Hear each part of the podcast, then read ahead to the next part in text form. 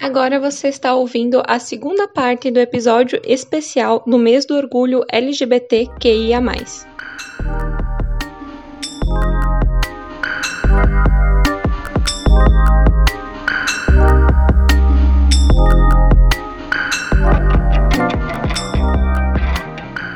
Começando com um dado bem triste que eu vou trazer aqui para vocês.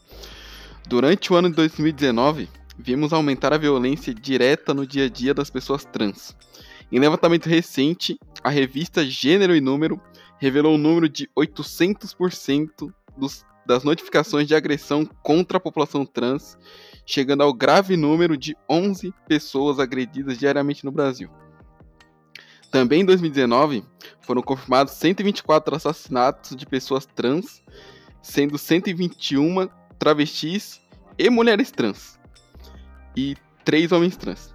Destes, apenas 11 tiveram os suspeitos identificados, o que representa 8%, 8% dos dados e que apenas 7% estão presos. Com esse levantamento, vem a questão que é quais são os desafios da comunidade trans e travesti aqui em Chapecó? Eu acho que primeiro a gente tem que situar né, a nossa cidade. A gente vive numa cidade coronelista, uma cidade extremamente conservadora, com um discurso de ódio muito forte e bastante disseminado. E aí eu lembro de uma frase que tem, que tem grafitada, pichada lá no, no centro. Quem já passou pela rua vai lembrar que é a mesma rua do calçadão. Que tá escrito assim: trans, quem mais mata é quem mais come. E eu acho extremamente importante a gente retomar esse assunto, porque as mulheres trans, como o Vini já falou ali na notícia, são as que mais morrem, são as mais violentadas. E ao mesmo tempo são as mais objetificadas. E isso leva elas a subempregos, a se submeterem a situações de violência. E além de serem assassinadas brutalmente muitas vezes, essas mulheres elas são reviolentadas após a sua morte, quando os jornais, os noticiários, aqui em Chapecó e região isso acontece muito, mas em todo o país também, noticiam com o nome de registro da pessoa, né? Geralmente quem é trans costuma falar nome morto, né? Que é um nome que diz respeito a outra coisa que a pessoa não é, sabe? E depois de ter sido brutalmente assassinada, essas mulheres ainda são reviolentadas com seu nome exposto na mídia, com fotos, com, com imagens da pessoa, né? E os agressores, eles, o foco nunca é os agressores, o foco nunca são as pessoas, é, os preconceituosos, o foco é sempre as mulheres trans, a roupa, um homem vestido de mulher, é, sempre a pessoa marginalizada é exposta, né? Além de ter sido agredida. Eu acho que um dos eu acho que um dos desafios que vem depois do principal, que é o direito à vida, a qualidade de vida, a poder andar na rua sem ser agredido, sem ser é, violentado verbalmente ou fisicamente, eu acho que é a gente ter direito à saúde, ter acesso à saúde, porque a gente é muitas vezes as pessoas trans são humilhadas nos postos de saúde, são expostas, são constrangidas, não são reconhecidas. E para fazer uma harmonização, por exemplo, se a pessoa tiver essa vontade, esse desejo, é um trâmite que demora anos pelo Sistema Único de Saúde, né? Então, se a pessoa não tem dinheiro para pagar o endocrinologista, ela vai conviver com essa disforia por muito tempo, inclusive não vai conseguir tratar essa disforia num psicólogo. E, e aí entra a questão de classe, né? As pessoas trans pobres as mulheres trans pobres, né, que não têm a passabilidade, que, que não têm acesso a isso realmente. E eu acho muito importante que a gente lute aqui na região que por um ambulatório para tratamento de pessoas trans, um, ambulatório trans. Seria muito importante, porque a gente acha que não tem pessoa trans aqui em Chapecó, né? Mas por que, que a gente acha isso?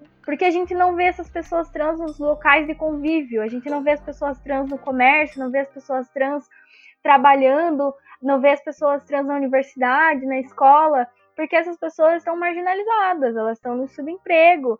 E aí a gente acha que não tem. Mas ano passado, a gente começou um grupo de apoio e acolhimento a pessoas trans que se chama Transcender. Em junho do ano passado, inclusive está fazendo um ano no dia 30 desse mês. É, e a gente foi indo, assim, de 10 para 20, 30, 40. E é um número grande de pessoas, sabe? Para quem achava que não conhecia nem 20 pessoas trans, hoje a gente tá em mais ou menos umas 40, 50, não lembro muito bem. Mas é um grupo que a gente troca experiência, troca. É, apo um apoia o outro dentro desse grupo. E aí, é, a gente tem um relato que homens trans, por exemplo, eles vão na farmácia para comprar o hormônio, para comprar a testosterona e não são, não é liberado para homens trans. Mas se um homem cis vai até a farmácia e pede para comprar testosterona ou um homem trans que tem passabilidade, que não é reconhecido como trans, ele consegue comprar. Por que isso, né? Porque a, o ser trans é visto como doença. Então, você tem que ter um laudo dizendo que você precisa daquilo. E é claro que a gente precisa de um acompanhamento, né, do profissional.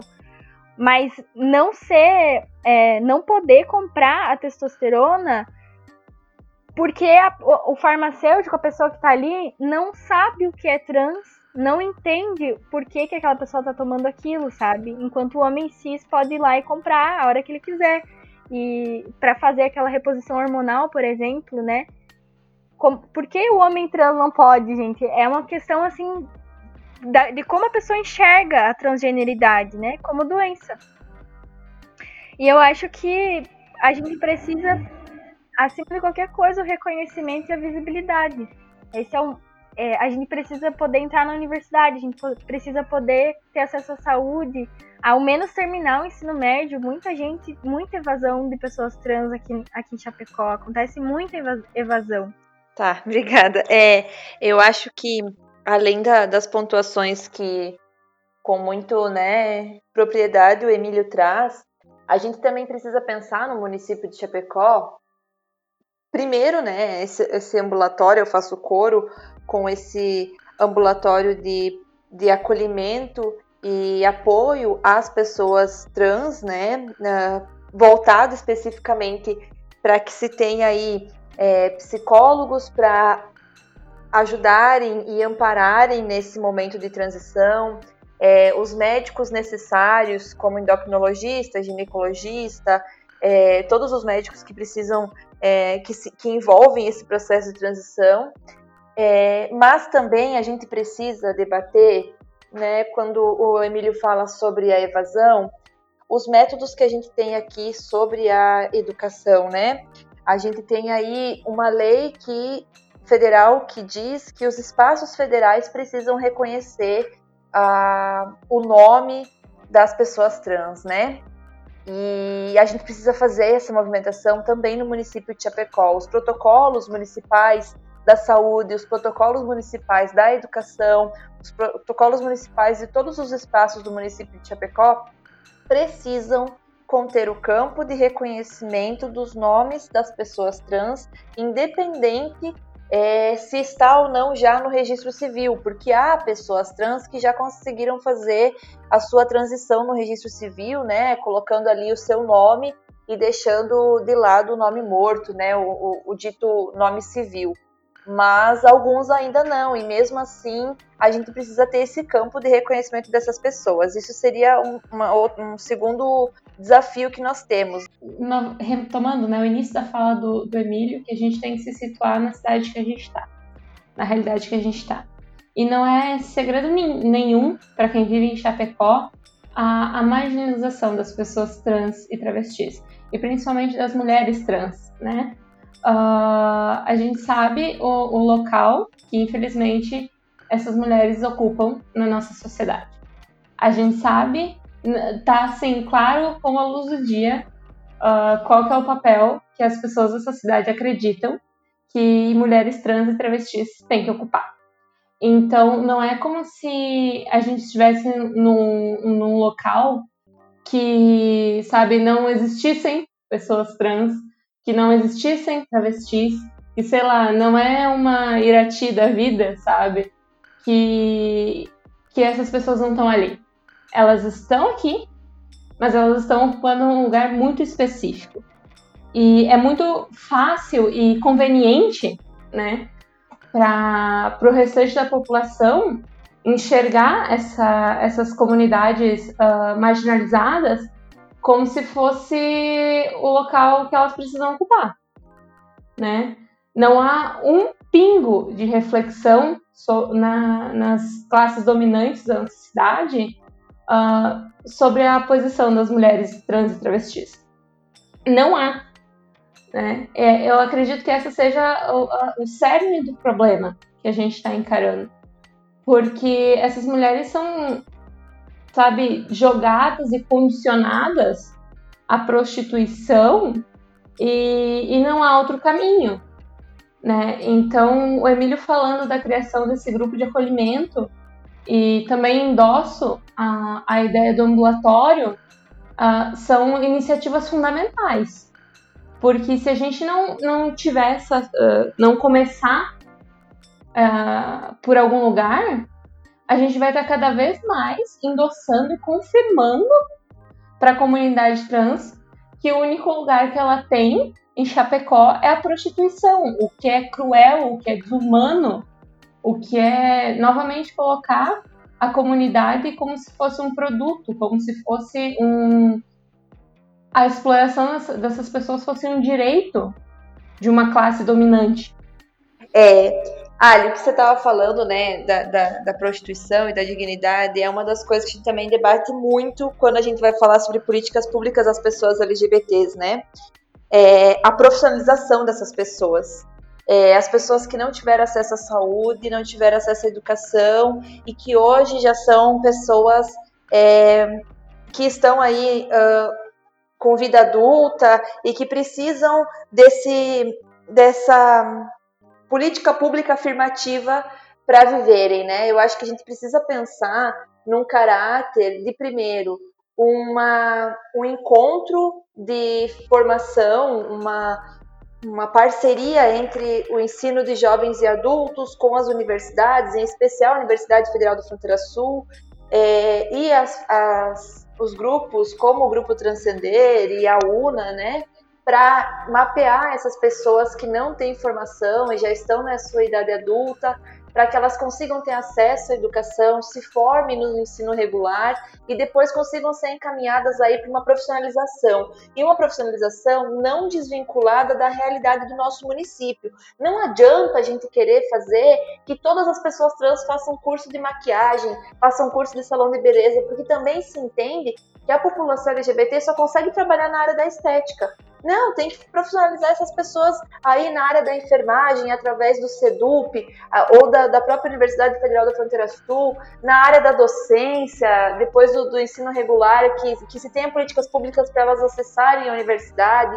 É, o município precisa pensar estratégias para que essas pessoas sejam amparadas e tenham políticas afirmativas para elas, entende? Para além também uh, do reconhecimento dessas pessoas. Não adianta a gente dizer que elas existem e a gente continuar deixando o único espaço de transição delas a rua. Então, eu acho que a profissionalização também tem que ser uma, uma coisa importante. Preciso dizer que eu concordo com cada letra, ponto e vírgula que a Carol falou, porque chega num ponto que a gente fica cansado, sabe? Parece que que a gente é tratado como entretenimento e como circo das pessoas o tempo todo, né? Como se a gente fosse condicionado a, a só poder atuar nesses, nesses cenários, né? Bom, se você é gay, logo você é cabeleireiro, sabe? Se você é lésbica, como assim você não vai, sei lá, gente, ser motorista de caminhão? É, uma coisa assim, sabe? Se você é trans, a, sua existência é condicionada a, a ser um fetiche. Uh, são, são, coisas como essas que, que vão nos violentando cada dia, né? É, não tem um minuto que a gente não tem esse peso sobre a gente e ter essa, essas políticas, essas ações afirmativas que nos incluam nesses, em, nos mais diversos campos possíveis, uh, também é uma medida de humanização, né? A gente não é reduzido à, à nossa sexualidade, a gente não é reduzido à nossa identidade de gênero. A gente é um ser uh, plural, tem diversos interesses e pode aplicar suas habilidades em diversas coisas. E justamente por essa questão da nossa identidade de gênero e da nossa orientação sexual serem sempre tão marcantes em todo lugar que a gente vai, em tudo que a gente faz na nossa vida, a gente sofre por isso, né, pela violência que vem do outro. A gente acaba muitas vezes esquecendo o nosso próprio projeto de vida, sabe? Nossos sonhos, quem a gente quer ser, porque ser LGBT não deveria impedir a gente de ser qualquer coisa, cientista, político, artista, é, sei lá, meu. A gente deveria ser o que a gente quer, sabe? E não deveria ser um impedimento. E, e eu acho que eu fico feliz quando eu vejo, por exemplo, notícias de mulheres trans. A gente até reuniu para para um último manifesto que a gente fez ali na praça, que eu me lembro, a gente reuniu notícias de mulheres trans que se formaram no doutorado, sabe? Mulheres trans advogadas, mulheres trans médicas. E, isso dá até um ânimo, assim, né? Ver essas pessoas ocupando esses espaços. Exatamente. Inclusive, tudo que vocês comentaram sobre a questão uh, dos espaços de, de, de, trazer dignidade de vida e tudo mais, não são questões que estão que, que são necessárias apenas aqui em Chapecó, né? São questões que são necessárias em todo o país, né? E e trazer essas discussões já são o primeiro, já é o primeiro passo, né? Para a gente realmente transformar elas em realidade, né? A gente precisa conversar, a gente precisa pontuar elas. E eu concordo com tudo que o Emílio falou, que a Alessandra falou, que a Carol falou, porque é exatamente isso, né? A gente precisa trazer essas a gente precisa trazer essas ações, né? Transformar isso em ações. Como ajudar a UNA LGBT e o Grupo Transcender de Chapecó? Bom, vou falar enquanto UNA LGBT, então.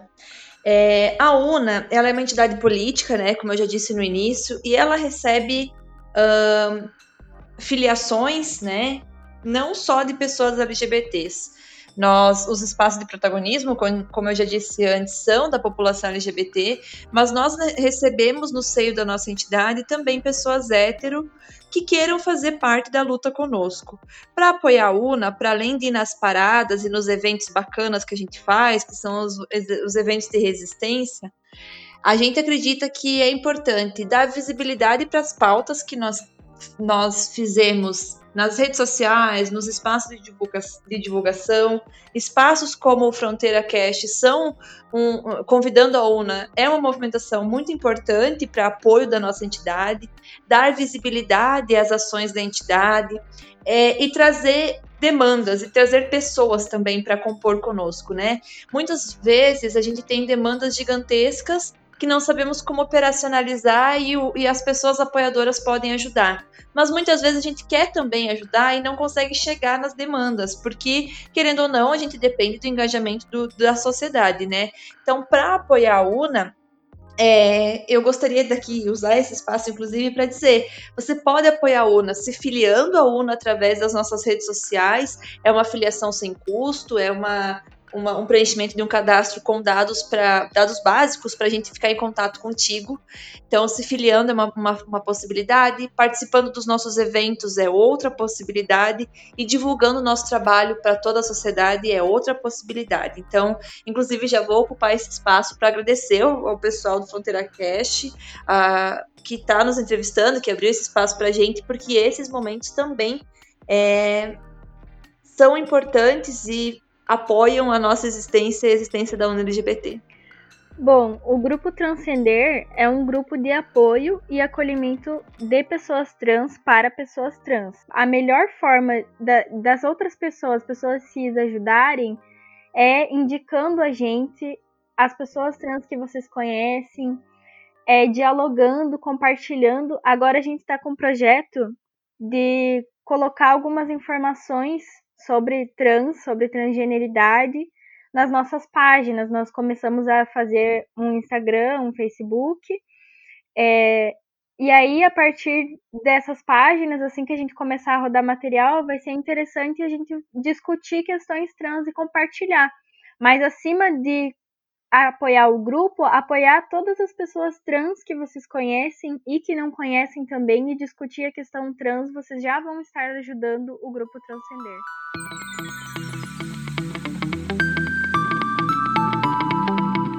A história da comunidade LGBTQIA+, no Brasil e no mundo é marcada por lutas, sofrimento e vitórias. O conhecimento de tudo o que já passou nos permite saber que ainda existe um longo caminho a ser percorrido.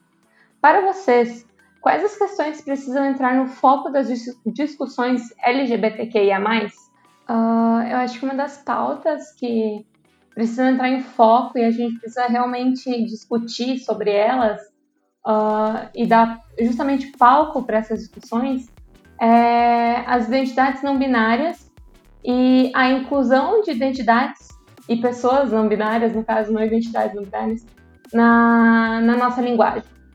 Eu acho que é urgente esse debate, porque para pessoas que talvez não sejam da área das letras, uh, não se tenha, não se entenda como a linguagem funciona, né? Uh, a linguagem ela pode ser tanto ditatorial quanto inclusiva. Ela depende exclusivamente né, do desenvolvimento da, da humanidade e da sociedade para existir. E a gente tem que ter sempre esse movimento de retroalimentação. Né? A gente tem que a todo momento incluir na linguagem e pensar a linguagem de uma maneira inclusiva. Né? Eu sei que muitas pode parecer difícil e pode, não sei, ser muito, não sei, progressista ou pós-moderno, isso que eu tô falando, mas eu acho que é um debate urgente a gente pensar numa, numa linguagem que inclua de fato a existência de todas as pessoas e que respeite as identidades dessas pessoas de uma maneira que favoreça a comunicação, né? Que a gente não esteja deixando de lado ou então passando mensagens errôneas. Um exemplo que eu gosto de usar nessa questão é dizer todos os cientistas foram muito importantes para a humanidade. Quando a gente diz todos os cientistas, a gente sabe que todos é um, é um substantivo de dois gêneros, né? Comum de dois gêneros. Uh, quando a gente está falando em questão de humanidade. Mas quando a gente fala todos os cientistas, a gente sabe muito bem que esses todos são homens né? Quando a gente fala todas as cientistas, a gente está falando exclusivamente de mulheres. Uh, a gente precisa usar palavras que, que incluam de fato essas pessoas de uma maneira mais neutra, né? E, e englobem todas as realidades que a gente tem no mundo hoje. Eu acho bem interessante isso que você levantou, Alessandra, porque a neolinguagem, ela é uma é uma forma de reconhecimento também das pessoas não binárias, né? Nem todo não binário vai querer ser é, chamado pelo pronome neutro, mas muita gente se sente mais confortável assim. E isso passa primeiro, antes da utilização da neolinguagem, pro, pelo reconhecimento da pessoa não binária, né? Da identidade não binária.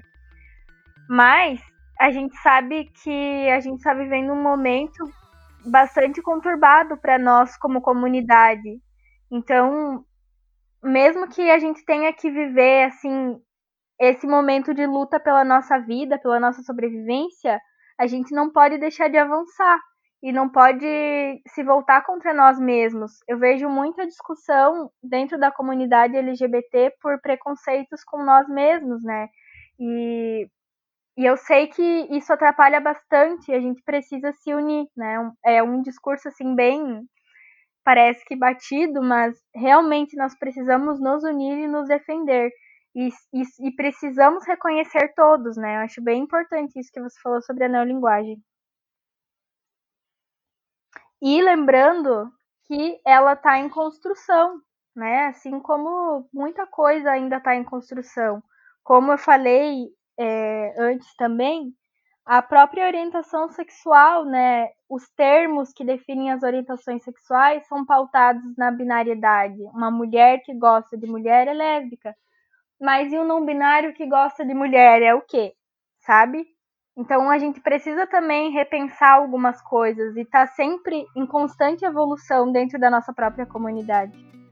Bom, eu acredito que uma, uma das, né, dentre várias questões que a gente precisa entrar no foco com relação à comunidade LGBTQIA+, é só reforçando a, o que o Emílio e a Alessandra falaram, assim, a questão da comunidade. Né? A gente precisa se ver mais como comunidade e não se ver mais como grupos dentro de um outro grupo, né? A gente não tem mais que se ver como gays, como ah, apenas lésbicas, apenas como bissexuais, apenas como transgêneros, apenas como queers, apenas como intersexuais, apenas como assexuais. E a gente precisa se ver como uma comunidade por completo. A gente precisa conversar mais sobre as realidades de cada um dos membros da comunidade. A gente precisa trazer, é, identificar os problemas e trazer soluções, né? E pelo menos é, apontar soluções que englobem os englobem esses problemas. E a gente precisa olhar para nós mesmos, nós mesmos e nos ajudarmos mais. Assim como a gente tem grupos dentro da sociedade, por exemplo, quando a gente olha alguns grupos políticos, algumas bancadas, algumas e a gente vê que essas pessoas, porque elas se identificam com, por exemplo, uma religião, uma cultura, com uma filosofia, elas pegam entre elas e se ajudam. Então, se, se indicam em questão de emprego, se da, trazem para ajudar financeiramente, trazem para ajudar na indicação de alguma coisa, em criar projetos juntos, em divulgar projetos dessas pessoas. E a gente precisa fazer mais do mais essas ações para que a gente possa se fortalecer como uma comunidade né? E esse fortalecimento a gente utilizar para poder a gente ficar equiparado socialmente com todo mundo nas questões dos direitos, nas questões de respeito, né? E eu acredito que também uh, trazer a nossa história, né, para fortalecer toda essa comunidade, né? Contar as histórias a partir dos personagens importantes que participaram na trajetória, que vai ali desde aquela época do, na época, por exemplo, nos anos 60, que a comunidade LGBTQIA+, era conhecida como transviado. Do transviado, ali no meio dos anos 90, a gente virou EGLS, depois, nos anos 2000, né, ali 2000, 2010, viramos LGBT. E agora já, né, nos anos 20, né, que a gente já pode dizer que estamos nos anos 20, somos LGBTQIA+, e entender todo esse processo. O que levou a chegar no, onde a gente está hoje e o que vai levar ao que seremos amanhã, né? Então, eu acredito que como uma discussão re muito relevante, muito uh, importante, é a gente se fortalecer como comunidade, a gente se ajudar, a gente criar projetos voltados para nós, a gente uh, criar facilitadores entre as pessoas que têm mais privilégios, para pessoas que têm menos privilégios, como por exemplo gays e lésbicas que têm grande aceitação que tem grande uh, que transitam muito bem entre os espaços são heteronormativos uh, e que são de classes mais altas trazerem as pessoas que estão nas classes mais baixas trazer as pessoas que estão mais marginalizadas trazer mais pessoas trans para ocupar os espaços e assim deixar os espaços muito mais orgânicos mais neutros e mais diversos Gente, é... falando em perspectivas para o futuro, né? Eu, uma pausa dramática aqui, porque adorei as colocações de vocês, é, todas, sobre o quanto a língua é, é, poderosa e como a gente precisa debater o poder da fala, o poder da, da linguagem, né? é, também do, do, poder da união da sigla, trazendo as, as, as necessidades de cada letrinha da sigla e trazendo a luta da, da equidade também para dentro da nossa comunidade, para a gente, aquela ideia, né, colocar a máscara primeiro na gente, se fortalecer, para daí colocar a máscara no mundo, né, a máscara de oxigênio. Mas a minha pausa dramática e, e a minha e a minha pontuação vem muito exatamente por eu de, sempre trazer o debate interseccional, né?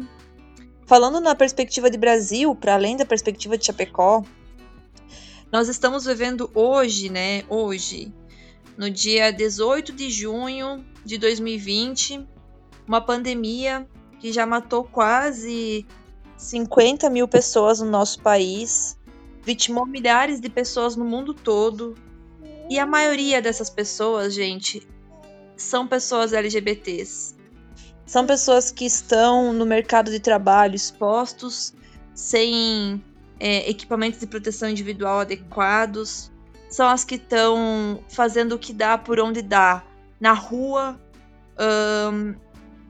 aí, enfim, à mercê da sorte, que são atingidas pelo governo federal com as falas que o governo federal tem contra a população LGBT, que são atingidas por esse discurso infame e, e desleal da tal família tradicional brasileira. É, que tem conquistado alguns direitos na base da, da marra, né? Mas que nenhum é assegurado de fato. Então a gente vive a incerteza que toda a população está vivendo por causa da pandemia. É uma incerteza que carrega o LGBT carrega no seu peito, no seu coração, desde sempre, porque a gente nunca sabe como vai ser o nosso dia, se a gente vai sair para a rua e não vai ser violentado. Então, por mais que a gente precisa, e, e não é, a minha fala não é, é botando algo em detrimento do outro, né? Mas eu acho que a gente precisa muito para o futuro próximo e para o futuro longo fazer essa luta de enfrentamento diante do que se vem construindo no nosso país e no mundo, que é essa ideia é, retrógrada e fascista de governo, de sociedade. Nesses moldes, cada vez que nós temos um estado de exceção posto, quem sofre são as mulheres, é a população negra e é a população LGBT.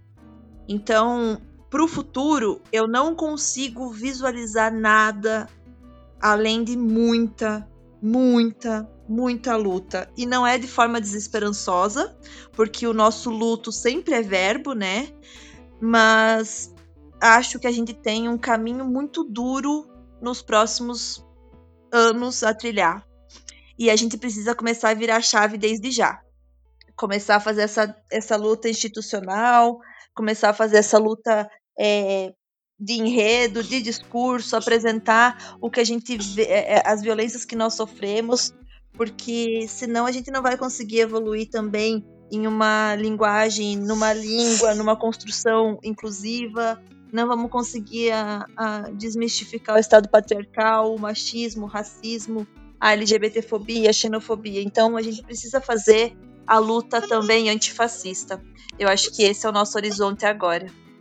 Vocês têm alguma indicação cultural LGBTQIA+, que gostariam de passar aos ouvintes? Eu vou falar primeiro, eu tenho uma listinha mais curta, só para eu conseguir é, me organizar aqui.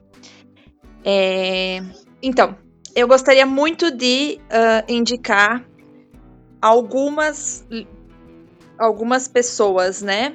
Mas dentre elas, a primeira, e acho que de maior importância, é aqui da região de Chapecó, aqui do, do município de Chapecó, né? Uh, que é uma, uma pessoa extremamente envolvida, faz parte inclusive do, do grupo Transcender, que é o grupo do Emílio, é um homem trans, é, performa como drag king, é um artista visu visual e tem aí nas suas redes as suas produções, que é o Egon Lazan. Então, é uma pessoa que é muito importante, eu acho que é muito bacana trazer né, a realidade aqui do município. Então, uma das pessoas que eu gostaria de indicar é, é esse perfil né, do Egon. O nome do. que é o nome drag, né? Do, do Cairo que é um, um, um amigo nosso. E acho que é um, um perfil muito bacana para as pessoas se aventurar. Outra pessoa, musicista aí no, no, no cenário nacional, é a Linda Quebrada, né? Que tem letras importantíssimas e que debate, e que debate essa a nossa vida e traz essa essa o que eu sempre digo, né? A cultura LGBT, as nossas palavras, as nossas formas de viver, as nossas formas de se relacionar. Acho que a Lin traz muito recortes importantes nas suas letras, nas suas performances. Acho que é outro nome incrível que as pessoas, se não conhecem, precisam conhecer. E aí, é, para não me estender, porque sei que tem os outros convidados têm outras gigantescas contribuições, é um filme que toca muito meu coração e que eu preciso falar. Eu já assisti ele inúmeras vezes e fico muito emocionada quando assisto, né? Que é o Hoje Eu Quero Voltar Sozinho, que além de falar sobre a população LGBT, sobre o relacionamento LGBT, ele também fala sobre pessoas com deficiência, sobre amor, sobre luta. E acho que se tem um, um filme que toca o coração é esse, né? E por último mesmo mesmo, eu convido todas as mães de pessoas LGBTs e se você é filho e ainda não teve esse espaço de conversa com a sua família, tentem assistir Praise for Bob ou Orações para Bob. É um filme que destroça o meu coração, mas ao mesmo tempo me traz uma forma de olhar para o mundo de que a gente consegue a gente vai achar meios para vencer o ódio, porque não há cura no que não é doença, porque a doença é o preconceito e não o amor que a gente sente pelo outro. E o, o Praise for Bob traz isso, né? Uh, a luta de uma mãe depois de perder um filho LGBT. Então, essas são as minhas contribuições. Então, eu sou MC e eu ouço bastante pessoas LGBT no rap. Eu acho que Fica a dica para quem está ouvindo escutar o Rap Plus Size, que é composto por uma dupla, uma mulher e uma pessoa não binária, que é o Júpiter. A Mona Brutal, que é uma MC também que fala sobre a questão da transfobia. A Rosa Luz. A Rosa Luz é outra MC trans também, maravilhosa, negra as duas, inclusive. E aí eu queria indicar um filme que discute uma questão que a gente até não abordou, mas é uma outra discussão bem importante sobre a intersexualidade, né? Que são pessoas que nascem com características cromossomos dos dois é, dos dois gêneros biologicamente, né? E aí entra nessa questão sobre a biologização do gênero e a binariedade. O filme é XXY, fala sobre uma pessoa intersexual. E é bem interessante para discutir essa questão do que é ser mulher, do que é ser homem, tanto fisicamente, biologicamente, quanto o pensamento da pessoa, o sentimento dela em relação a isso, a própria identificação da identidade. É bem legal o filme, de verdade. Eu geralmente não gosto de filmes sobre pessoa trans, porque eu vejo que eles são retratados como se a pessoa trans fosse louca, como ela, eu vi já dois filmes, um sobre uma mulher trans e outro sobre um menino trans, que, que relataram as pessoas como loucas, assim, uma disforia absurda, um sofrimento profundo que não passa a pessoa trans como um ser humano, como eu tinha falado, né, com sonhos, com com um projeto de vida e sim como uma pessoa que só sofre. E eu acho que também não é a realidade. Eu acho que a gente, a gente precisa aceitar nossos corpos trans, né? Ser trans não é odiar o próprio corpo. E isso é uma coisa também muito enraizada de que o trans ele odeia o próprio corpo. E isso é mentira, né? Quem faz a gente odiar os nossos corpos é a sociedade e não o fato da gente ser trans. Esse filme é bem legal, XXY, porque faz a gente discutir e questionar muito sobre o nosso próprio gênero. Então eu tenho três indicações para fazer. A primeira é uma autora nacional gaúcha, a Natália Borges Polesso, em especial a obra dela é intitulada Amora, que é um livro que tem uma coletânea de contos uh, sobre vivência lésbica. A Natália é uma autora lésbica uh, dedicada a justamente contar histórias sobre a nossa vida. Uh, de um jeito muito sensível, de um jeito muito bonito, muito emocionante e muito real também. Uh, recomendo para todos os LGBTs e não LGBTs que leiam a obra dela uh, para tornar mulheres lésbicas reais. Se você não tem contato, se você não conhece, se você não conversa com mulheres lésbicas, os escritos da Natália já são um bom, bom começo. Uh, agora, pensando em TV e cinema, a segunda indicação que eu quero fazer é o desenho Shira e as Princesas do Poder. É, se não me falha a memória, são cinco temporadas, né? É um desenho infantil e eu estou indicando justamente porque é um desenho infantil. Uh, é, é, fundamental a gente expor as nossas crianças à diversidade. E desenhos como esse, uh, uh, da mesma criadora também, Steven Universo, que também é ótimo para isso, mostrar a diversidade, né? Uh, se eu tivesse assistido a um desenho desses quando eu tinha meus 8, 9 anos, muitas das questões que eu tive durante a minha vida não seriam questões, né? É, é, uma, é uma narrativa muito delicada, muito amorosa, que, que preza em, em mostrar o valor da amizade, da confiança, do amor para as crianças. E não tem caminho melhor para explicar a diversidade, para expor essas crianças a diversidade do que um desenho como esse. E a minha última indicação é não é uma indicação longa, tá? Começa por aí. São os livros da Cassandra Clare. A Cassandra Clare é uma autora de fantasia dos Estados Unidos e é uma das minhas autoras favoritas, porque eu sou uma amante do gênero de fantasia eu basicamente só leio fantasia. E ela foi a primeira autora que eu vi escrever sobre a vivência LGBT no, no mundo da fantasia, né? Ela tem personagens gays, lésbicas, bis, trans, tem pessoas poliamorosas, se eu não me engano o termo é esse. Uh, então, é mais uma experiência positiva da comunidade LGBT na literatura que não nos coloca como se ser LGBT fosse a única questão na nossa vida.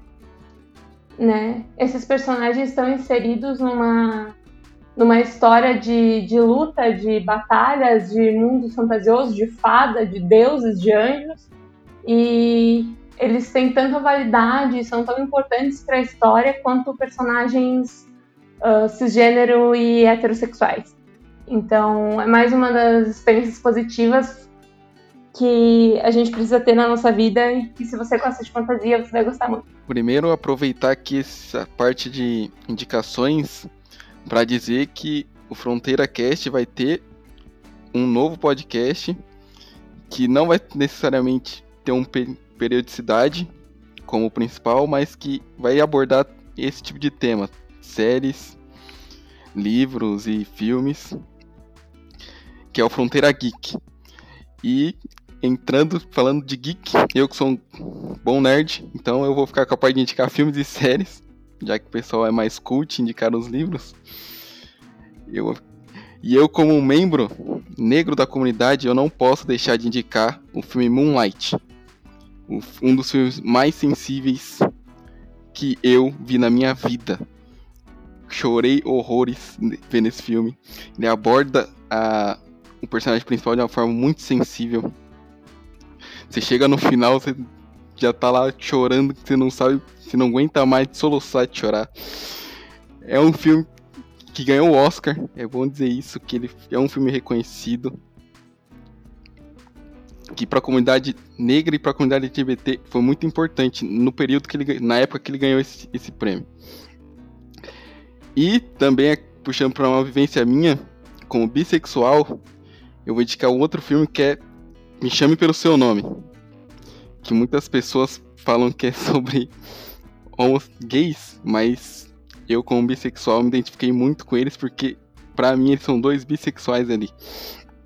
Que eu passei muito pelo que eles passaram ali. Tipo, que um deles, ele, os dois, né? No caso, namoravam com duas com mulheres. E quando eles se conhecem, eles acabam se apaixonando por eles. E eles têm todo esse romance que eles vivem ali no filme. Mais um filme que cheguei no final tava chorando. Que eu sou de chorão. e é a fala que o pai do protagonista tem no final do filme é pra desmontar qualquer um. É pra desmontar. Eu não aguento. Agora um filme que é um pouquinho mais antigo. Esse sim é mais sobre gays. Que é O Segredo de Brokeback Mountain.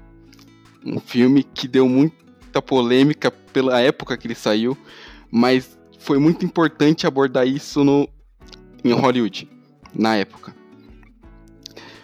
Porque eu acho que ele é o primeiro filme que mostra os dois protagonistas gays realmente ali tendo beijo e tudo a, e essas coisas que não tinham antes. E esse filme lançado em 2005.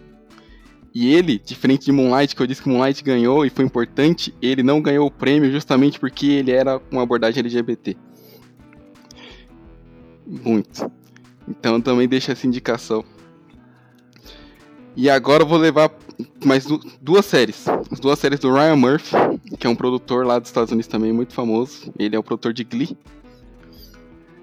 E ele é homossexual, então ele aborda muito isso nas séries que ele faz. A primeira é Pose, que é sobre a comunidade LGBT em geral, bem geralzão mesmo. Da década de 80 na primeira temporada e de 90 na segunda temporada. Que é muito sobre família e aceitação, boa parte da série.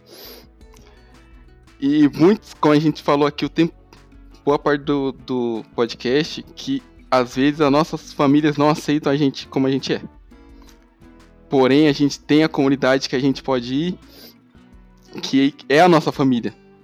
Que você pode se considerar como família, e é muito isso que a série aborda, que é a situação das casas, que quem conhece muito de um drag queen, sabe, das casas. E a série aborda muito isso.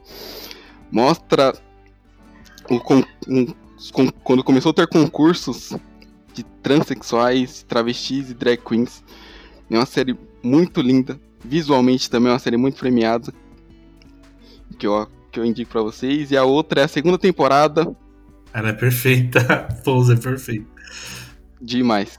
Demais.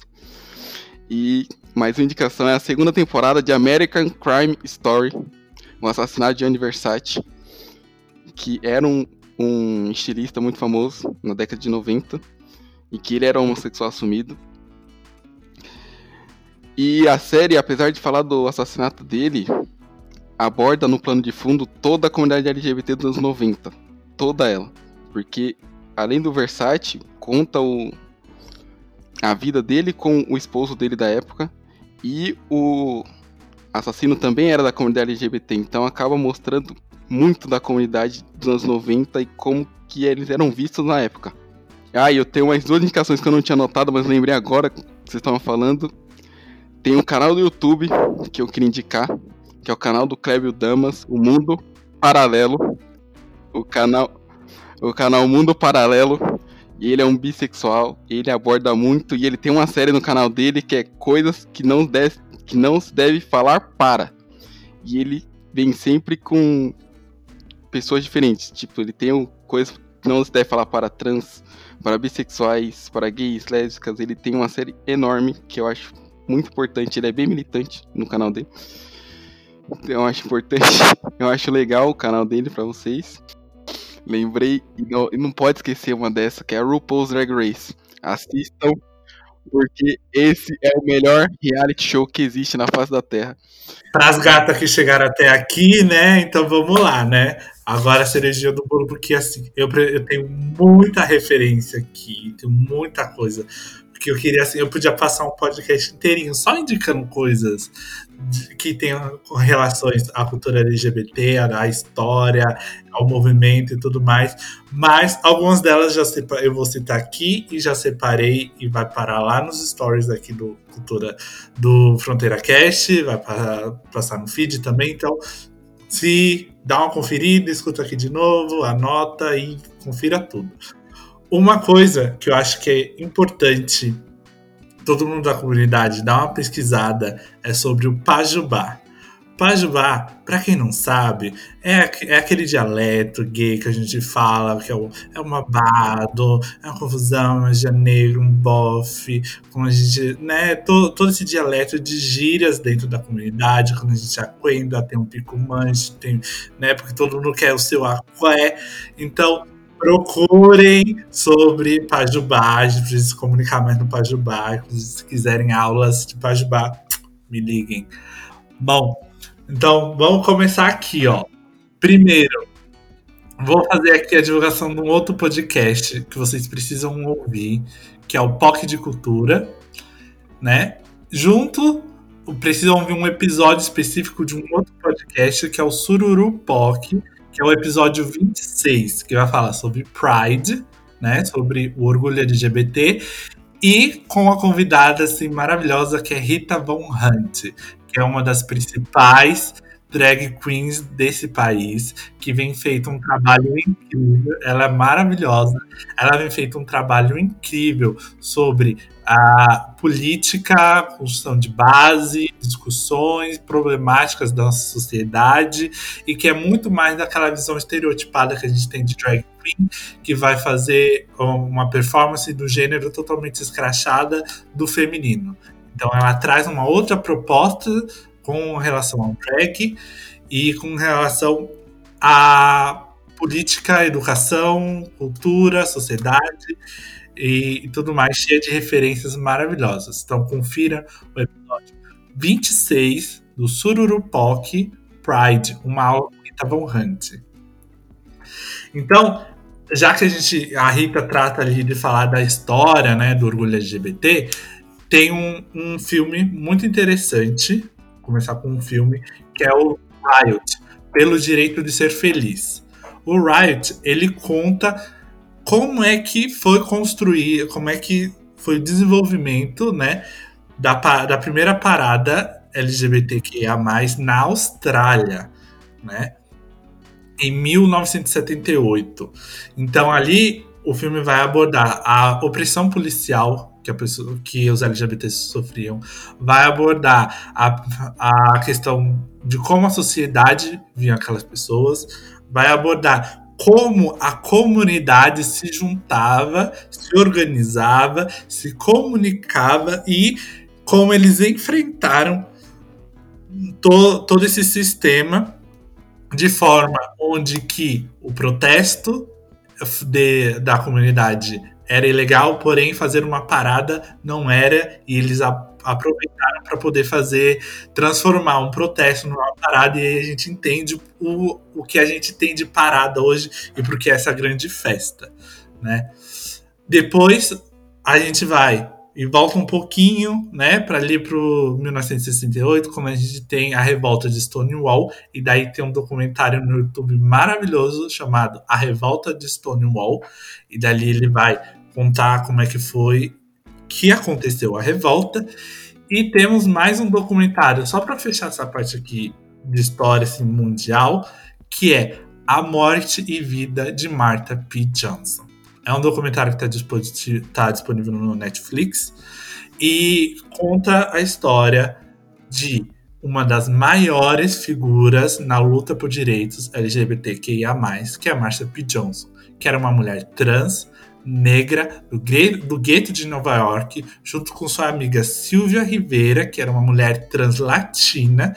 E lembrando que essas duas figuras, né, mulheres trans, latinas e negras, que estavam de, na frente do movimento de, da revolta de Stonewall. Inclusive, Martha P. Johnson foi uma das principais figuras, não só antes durante a revolta e depois com, to, com todas os seus, a, as suas ações para ajudar as pessoas trans, as pessoas soropositivas e jovens que estavam marginalizados ou foram expulsos de casa estavam na rua e precisavam de ajuda. Depois da gente entender essa parte global, a gente vem para o Brasil com um documentário maravilhoso, um documentário incrível são Paulo em Hi-Fi. Ele está disponível na plataforma Look gratuitamente, então só chega, faz um cadastro, não tem que pagar nada, não tem que colocar cartão de crédito nem nada. Você pode assistir ele gratuito. É um documentário que vai contar toda a trajetória de como era a cultura LGBTQIA+, que era marginalizada e acontecia à noite, principalmente, em espaços muito reclusos, como nos cinemas, nas boates, na cidade de São Paulo, nos anos 60, 70 e 80. É uma viagem no tempo maravilhosa. A gente fica perplexo com o glamour, com as coisas inu totalmente inusitadas que aconteciam e toda a luta que acontecia, de toda a repressão que sofria da polícia, que sofria pela política e que essas figuras presentes no documentário, né, muitas delas estão vivas até hoje, né, a maioria delas, infelizmente a gente recentemente perdemos a Miss Pia, que foi uma drag incrível, que fez um trabalho enorme, inclusive, né, esteve de, na frente na primeira parada LGBT do país, que foi aconteceu em São Paulo, junto com diversos outros personagens que estão presentes no documentário. Ele é maravilhoso para a gente entender, começar a entender a nossa história aqui, né, do país. Então, tenho mais dois documentários, né, que daí são mais curtos, né? São um pouquinho mais curtos. O primeiro é o documentário Bichas, né? Que é um documentário que foi feito em 2014, se não me engano, e que são relatos de três garotos gays de Natal, onde eles expõem toda a vivência, desde do apontamento que eles sofriam até a descoberta e autoaceitação em relação com família e a ressignificação do termo bicha. E por muito tempo, por muitos anos, bicha, até hoje, né? Muita gente define bicha como um termo pejorativo, um xingamento. E com esse, esse documentário a gente começa a, a problematizar essa questão e ressignificar o termo bicha, né? em assumir nossas identidades e tirar poder daqueles que nos oprimem quando nos chamam de bicha e a gente bate no peito e fala, eu sou bicha sim. E aí, vai fazer o quê? Esse documentário é maravilhoso, ele é curtíssimo e tá no YouTube. Por fim, o último é uma série documental que composta de quatro episódios que chama Meu Tempo é Hoje. E ele vai falar sobre construções e relações familiares de LGBTQIA+. Então vai tratar de amamentação de um casal lésbico, vai tratar de uma adoção entre dois homens homossexuais, vai tratar da aceitação e a relação com a família de um, de um homem trans e vai contar a história de, da inseminação feita de um casal lésbico. É, são, são episódios de máximo 14 minutos e meio máximo 15 minutos cada um deles. E é incrível e a gente consegue entender e ver melhor realidades no nosso país, né? Entender as questões de classe, entender as questões de sexo, de sexualidade, de, de e culturais e muitos outros parâmetros, e muitas outras questões. É muito lindo, muito lindo, muito lindo mesmo essa série documental. E por fim, né? Só voltando a falar. Vão aprender Pajubá, gente. Por favor. Precisa, né? Precisa dar um truque, né? A gente precisa, né? dar aquele truque básico, se comunicar, entender os dialetos, entender toda essa cultura que a gente tá, tá perdendo, né? A gente, com, com, conforme não tá passando, né, para frente, a gente vai perdendo. E o Pajubá, ele é super importante porque ele tem origens através das travestis que eram marginalizadas e trabalhavam com com a prostituição e criaram esse dialeto para se comunicar e daí se espalhou entre a comunidade e ele tem origem de palavras indígenas, tem origem com palavras que vêm uh, de matriz africana, então é maravilhoso, é riquíssimo para nossa cultura, então fica aí minha recomendação para vocês. Então, ó, se perdeu alguma coisa, volta aqui, né? Faz babado inteiro, escuta, divulga, piramida para todo mundo. Vai estar tá aí nos stories, vai estar tá aí no feed. E vamos se encher de cultura. Se alguém quiser mais diquinhas, beijo me liga. Uh, quando o Rafa estava falando, eu lembrei também de um outro podcast, que é a Santíssima Trindade das Perucas. Nossa, perfeitas! Ah. Perfeitas! São três drag, drag, queens muito legais. É a Bianca Della Fence, de, Duda Delo Russo e a... E a Malona. Isto! Elas fazem um podcast, é muito legal. Eu amo o episódio que elas fazem com a Glória Groove. Nossa. É sensacional. Ah, essas Quem tá... Né? São Quem tá interessado em arte drag, a gente tem um prato cheio. É, e elas falam muito mais do que arte drag, né? Elas falam sobre tudo, né? Sociedade, sobre cultura, sobre problemas sociais. Elas são, ó, maravilhosas. Elas são bafo. Como já é de costume aqui do Fronteira Cast, a gente sempre pede para os convidados deixarem uma mensagem sobre o tema para os nossos ouvintes. Então, vou pedir para que a Carol comece com a mensagem dela.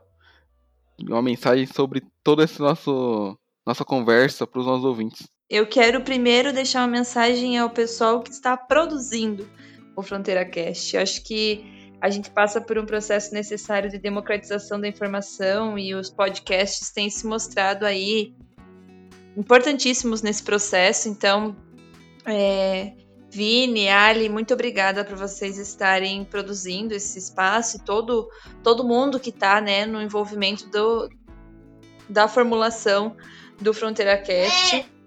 A Helena também está mandando um beijo para vocês, né? Porque ela também escuta os podcasts comigo. Então, muito obrigada. E aos ouvintes do, do Fronteira Cast, acho que agradecer vocês a darem audiência a esses espaços de democratização de mídia é, me colocar à disposição, inclusive, e as minhas redes sociais, né, para quem quiser debater mais esse, esse assunto da, da luta LGBT, né, da luta da população LGBT, e dizer que há esperanças, gente. A gente acha que tá difícil, inclusive muitas das minhas falas, né, é contextualizando um cenário difícil, mas tem uma poesia que eu gosto muito e num trechinho dela diz assim: "Faz escuro, mas eu canto". E acho que a população LGBT é um canto de esperança o tempo todo, porque a gente luta por uma coisa muito, muito, muito é, honrosa, que é o direito ao amor, né? Então, que a gente consiga viver, amar e ser quem a gente quiser e que essa luta seja de todo mundo. Acho que esse é o meu recado que gostaria muito de deixar para o pessoal. E por finzinho mesmo, dizer que a gente está com uma campanha, já que esse ano não vai ter parada LGBT. É, a gente lançou a campanha Esse ano a parada é no Hemocentro, para que as pessoas é, utilizem o mês do orgulho LGBT para irem fazer as suas doações de sangue, já que a gente conseguiu, depois de muita luta, a regularização da doação de sangue às pessoas LGBT, em especial os homens gays e as pessoas trans. Então, se você tem idade uh, maior de 18 anos e cumpre todos os requisitos aí que o para doação de sangue, vá lá que você vai ser recebido pelo Hemocentro de forma a poder contribuir também nesse processo da doação de sangue. É isso, obrigada, gente. Muito bom estar tá aqui. Espero voltar mais vezes. Será sempre bem-vinda. Quer deixar o seu Instagram, suas redes sociais? É tudo arroba Carol Stone. Jogou Carol Stone em qualquer canto, tu vai achar as minhas redes. Agora, nada. Obrigada. Agora eu pedi pro Emílio deixar a mensagem dele.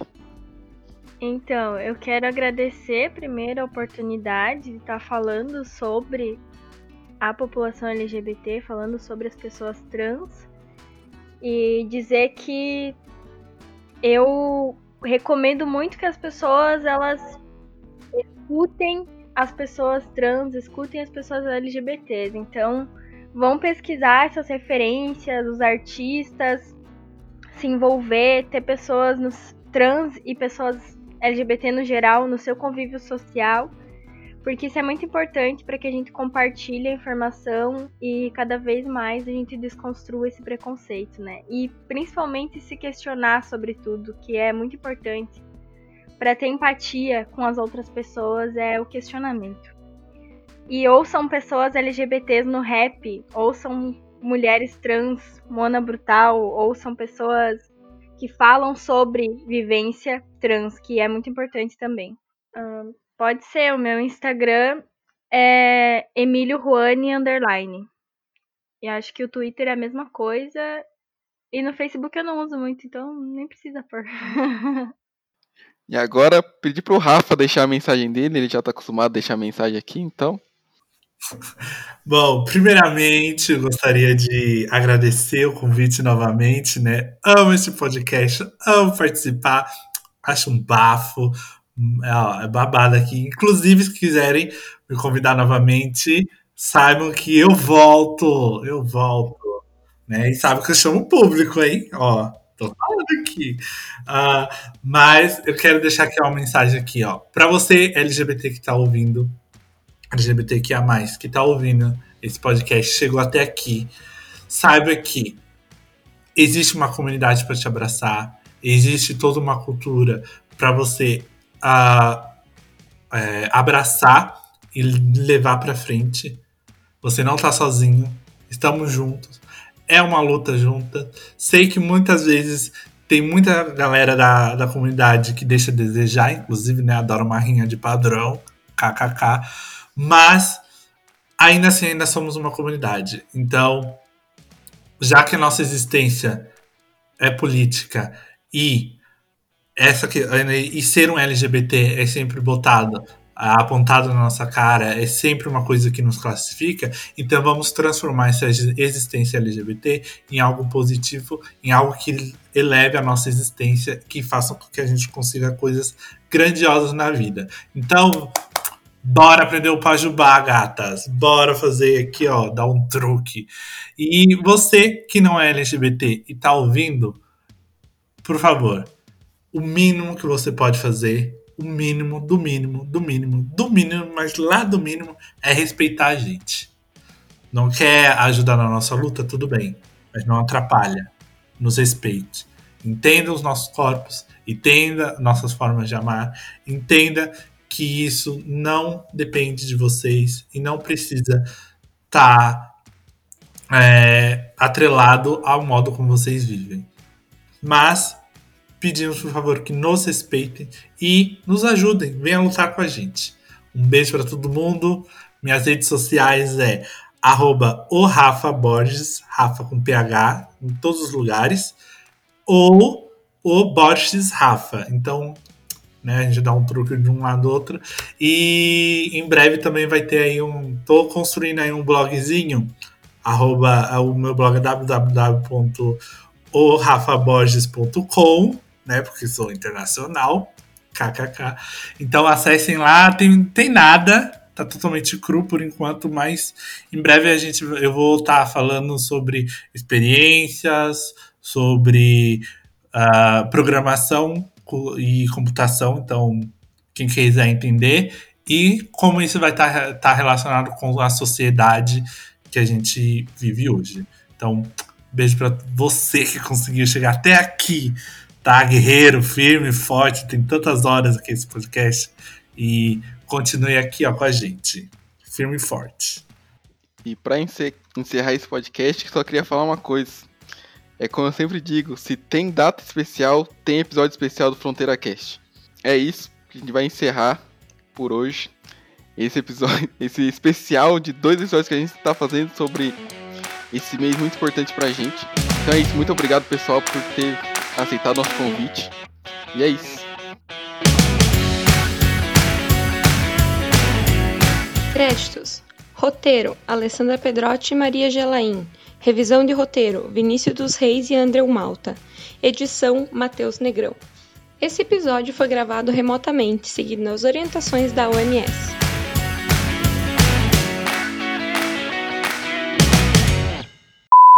Ponte os dados apresentados. Dossiê de assassinatos e violência contra travestis e transexuais no ano de 2019, elaborado pela ANTRA, Associação Nacional de Travestis e Transexuais. Por hoje só, Faro. hoje não, Faro.